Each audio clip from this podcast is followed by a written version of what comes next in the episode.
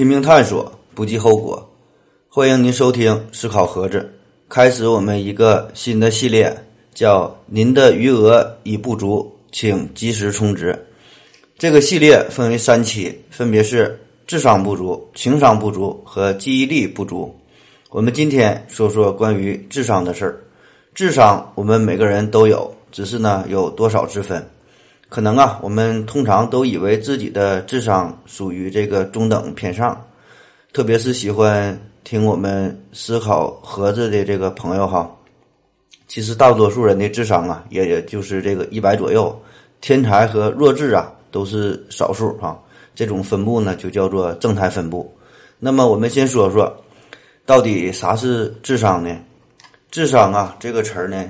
就是智力商数，英文呢叫做 I.Q，叫 Intelligence Quotient，它反映的是啊人们认识客观事物并运用知识呃来解决实际问题的能力。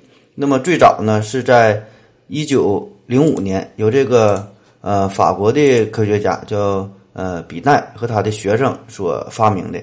这个智力啊，这个定义啊，本身很复杂，因为呢，它表现在很多很多个方面，比如说观察力啊、记忆力啊、想象力啊、创造力啊、分析判断能力啊、思维能力啊、应变能力啊、推理能力等等等等很多方面。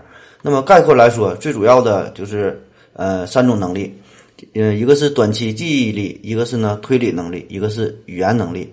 那么对于智商的描述，实际上呢，常用的有两种方式，一种呢叫做比率智商。这呢是由特曼提出的，用公式来表示，就是智力年龄比上实际年龄得出的这个智力商数。那么，另外一种呢就叫做离差智商，这呢是由韦克斯勒提出的，是把一个人的测验的分数与同年龄组这些正常人的智力的平均数之比作为呢智商。现在我们大多数的这个智商的测验呢，都采用的呃离差智商。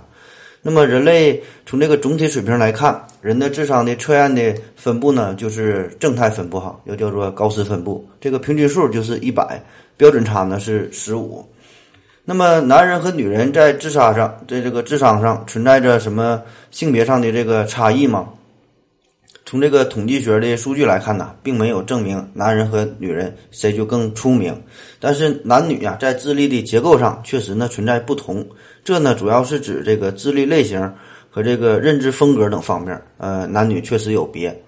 比如说这个抽象逻辑思维能力上，男性呢可能就要优于女性，而这个形象的思维这个能力，二者呢差不太多。而这个语言方面啊，语言能力方面，女性呢要比男性呢略强一些。可以说是各有优势，各具特点。那么，我们对智商啊有了一个初步的理解。下面我们看看这些高智商的组织和这个高智商的名人儿哈。那么，先介绍的这这个就叫做门萨。门萨这个组织啊，最开始是由两个律师在一九四六年在英国的牛津创立的，是一个以这个高智商作为入会标准的一个俱乐部。这个门萨呀，拥有十多万名的成员，遍及全世界一百多个国家和地区。这个门萨入会啊，这个测试卷一般呢是有三十道题，那么换算换算成智商哈，就是这个要求最低啊，你得智商得达到一百四十八分往上，才有可能加入这个组织。在二零一二年四月十二号，这个呃，英国有一个这个小女孩很厉害哈，她才四岁，她叫海蒂，她的智商啊，测试的结果是一百五十九，据说呀，这爱因斯坦的智商才一百六哈。那么这个海蒂啊，因此呢被。这个门萨所接收了，成为了呃门萨组织这个年纪最小的成员，可能和我们想象的不太一样哈。在这个组织中啊，这么多的天才，那必然都是各个领域的权威，这个大咖了。其实不然，他们当中啊，既有这个学龄前的儿童哈，就像这个海蒂，也有呢辍学者，当然呢，也也有获得很多个博士学位的妖人哈，也有。这里边呢有百万富翁，也有依靠这个政府救济度日的乞丐。他们的职业呀，那也是各种各样，有这个教授啊、卡车司机呀、科学家呀、消防员呐、电脑程序员呐、工人呐、农民呐、知识分子哈等等。总之吧，就是从某种角度上来说，就像跟这个选美大赛一样，可能呢长得挺漂亮，但是并不都是模特哈。里边也有护士啊，也有老师啊，也有空姐哈等等，人家都有自己的工作。所以这就告诉我们，这个智商高，嗯，也许是一件好事，但是并不就决，并不能就决定哈一个人这一生唯一的因素，甚至这个高智商啊，甚至不是最重要的因素。而且更可怕的是，就一些人的智商确实很高，但是往往呢还伴随着一些其他方面的缺陷。所以说，这叫天才和这个疯子啊，有时候呢只是有这个一线之隔。所以我们也不必太羡慕那些高智商的人。另外就是我们来介绍几个这个高智商的名人哈。据说呀，这个达芬奇的智商是一百八，这亚里士多德的智商是二百，这莱布尼斯的智商是二百六，这歌德的智商啊是三百一。你可能觉得这个有点太高了哈，高的有点不靠谱了。其实我的更大的疑问就是，这个亚里士多德那个时候有这个智商的测试吗？他怎么测出的智商就二百了呢？我们之前已经介绍了，最早是在一九零五年，这法国的比奈嘛，他发明的这个智力测试。所以，对于以上这些数据吧，我想啊，只是人们的一种意淫罢了，或者说是对于伟人的一种光环效应而已。自从这个智商测试发明以来，就不断有争论哈，就这玩意儿到底靠不靠谱啊？它测试出的这个东西到底是啥呢？这智商高和低又分别代表什么意义呢？这个智商测试得分高的人呐，似乎这个学习成绩就更高，这工作上呢也可能表现的更好，好像呢还是有点准哈。那么将这个智商的成绩和这个实际的表现相挂钩，不免呢还是有很大的争议的。就比如说一个人呐，他是否能够全面的掌握信息啊，从而做出决策，或者是呃能否克服个人直觉的偏见，做出理性的判断哈等等。这对所谓的智商的高低的判断都会产生很大的影响的。如果你参加过这个公务员考试，你就一定知道哈，有这个呃行政能力测试。那么这里边包括这个呃语言的理解表达呀、数量的关系啊、推理的判断呐、啊常识判断呐、资料分析等等。那么这里边的题目很多呢，就类似于关于这个智智商的测试哈，都差不多。那么如果你要是第一次答这些题，嗯，你可能完全不知道从何下手啊。那么做了几套模拟题之后，你就渐渐地掌握了这其中的规律，呃，就可以在短时间内啊提高自己的分数。那么同样的道理，这智商测试啊也是如此。那么你能说你在短时间内就提升了自己的智商吗？其实啊，你只是掌握了一些解题的技巧罢了。而对于在这个解题解题技巧方面的掌握和运用运用上来看哈。说白了就是玩套路呗。那咱们中国人那真是呃无出其右者哈。你可能会说这个犹太人呐能比咱们出名，那对呀，这犹太人人家那是真正的出名哈。嗯，也许他他们的平均智力比咱们高，但是说玩套路，那咱们还真是没服过谁哈。在这个百度词条中就提到这个智力呀，这是遗传基因所控制的，人们呢无法改变。嗯，我个人呢并不赞同这个观点，可能是他理解的这个智力和我理解的智力可能不太一样。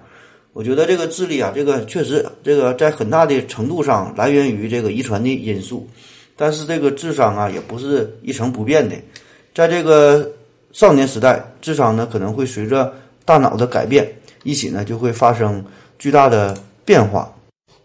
咱拿实例说话哈，这个英国伦敦大学学院。呃，拉姆斯登教授他呢就招募了三十三名十二到十六岁的学生。那么在二零零四年的时候，就是测试了他们的智商。然后呢，在三年之后再次呃对他们智商进行测量。然后结果就发现呢，虽然这个群体的平均分没有发生什么改变，但是个别人的这个智商却发生了呃很大的变化。那么最大的。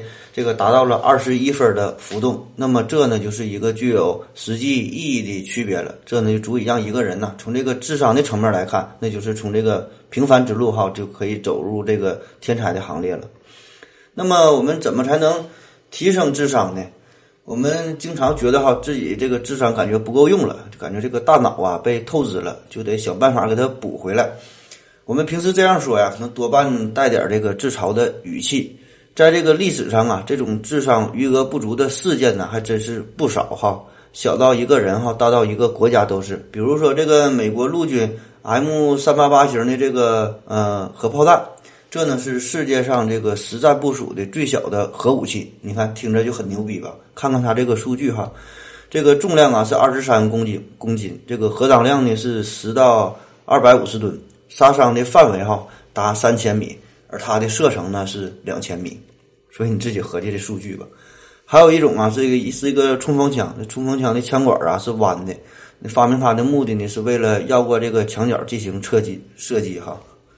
这个扯淡归扯淡，我觉得呀，我们在多数的情况下，这个智商啊还是够用的。想想你自己的工作，基本呢也不怎么真正使用你的大脑哈，基本呢就是惯性的工作罢了。还有就是咱看看啊，平时这个玩网游啊，或者是看悬疑电影啊，可能消耗的脑细胞都比你工作时候这个用的多。而如果真是想提高所谓的这个智商，嗯，起码就是在表面上哈能够提高的话，那么也很简单呐。平时多看看这个脑筋急转弯啊，多做做一些相关的测试题呀就可以了，或者是学学怎么复原魔方，或者是九连环之类的，也是不错的办法。虽然不能从根本上提高你的智商，但是好处就是你可以在妹子面前哈秀一下，给别人呢留下一个认为你呃智商很高的这个印象。嗯，但是话说回来了，这并没有什么实际上的用途哈，因为我确实我自身我就试过很多次了。这个科学的说，想增强这个智商，嗯，那么我们嗯可以从以下几个方面入手哈。那第一呢，就是改变自己的呃饮食习惯和自己的作息时间。首先呢，你得吃的好哈，那个这个大脑啊是一个很。消耗能量的器官呢，所以作为一个脑力工作者，你呢就起码保证足够的能量和这个营养的摄入。再有呢，要有嗯足够的呃睡眠这个休息的时间。另外呢，就是呃要营造一个具有启发性和刺激感官的环境，无论是你平时这个生活的环境，还是说你工作的这个空间，都是如此。再有就是对于青年人来说哈，青少年来说，就是给自己制定一个目标，那么启发呀。他们来进行这个创意的思考，嗯，反正归根结底吧，就是最简单的办法，那就是多读书哈。当然了，我说的这些办法啊，对于真正的高智商的人来看，看起来简直是很搞笑、很幼稚哈，或者说是甚至很很没用。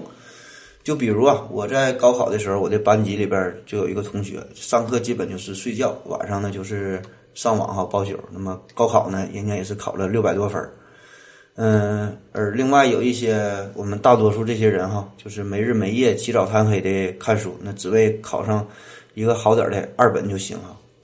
我想啊，在很多人这个上学的过程中都有过类似的体验哈，就这种智商啊被赤裸裸、赤裸裸的碾压了。所以这玩意儿呀，你真是也没法比哈。嗯，但是不管怎么说吧，你虽然再怎么跑步，你也干不过博尔特，这呢却。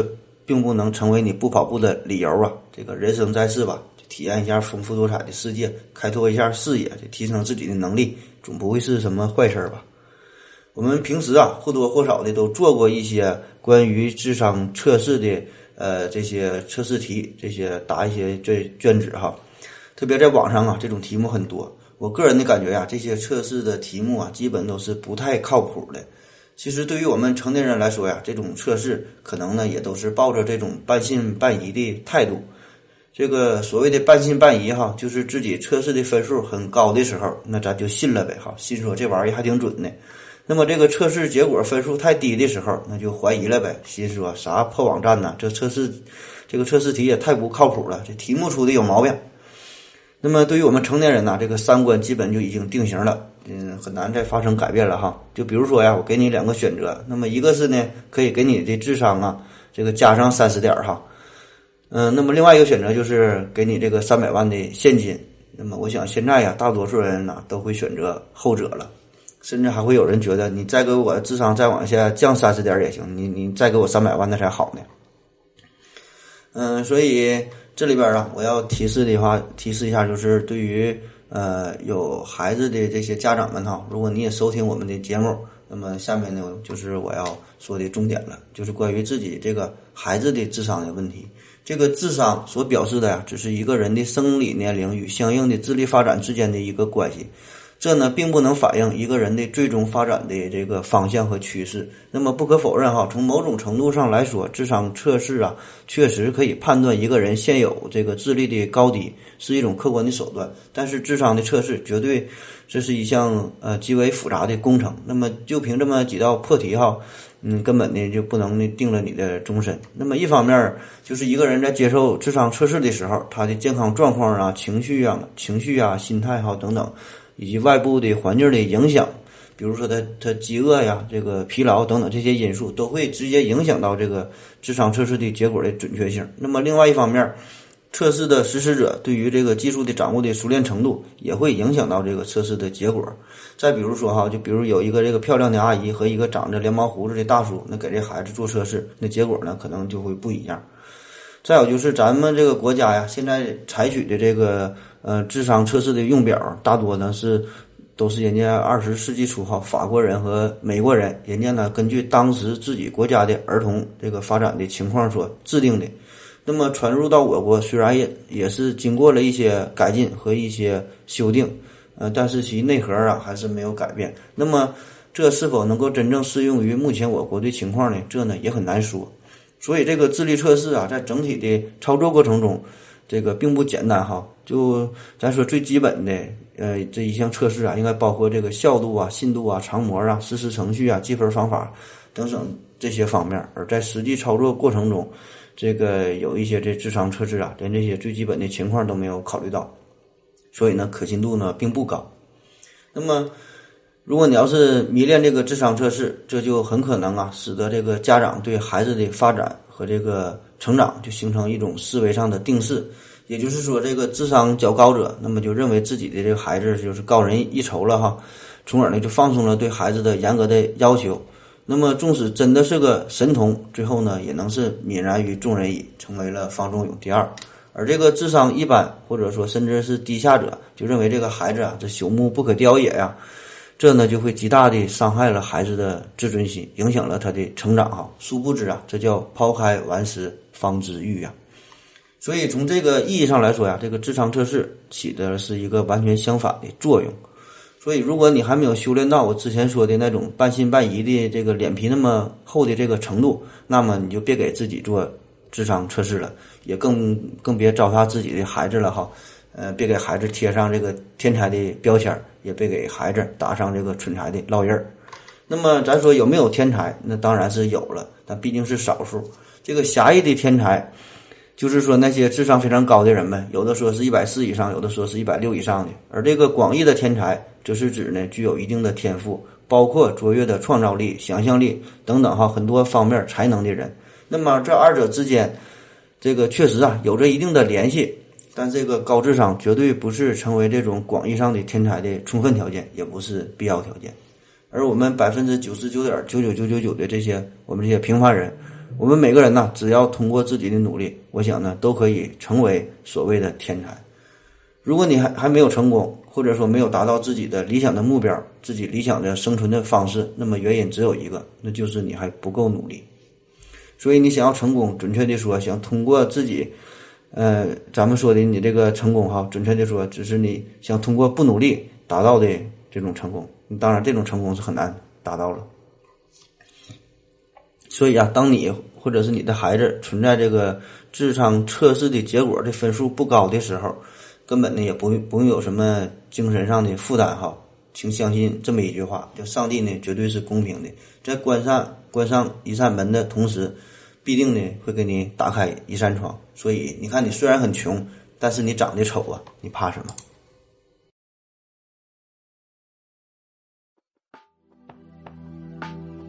徘徊着的，在路上的，徘徊着的，在路上的，你要走哪？喂呀喂呀，要走哪？喂呀喂呀，五岁的，骄傲着。的模样，那也曾是我的模样。沸腾着的，波浪着的，沸腾着的，波浪着的。你要去哪？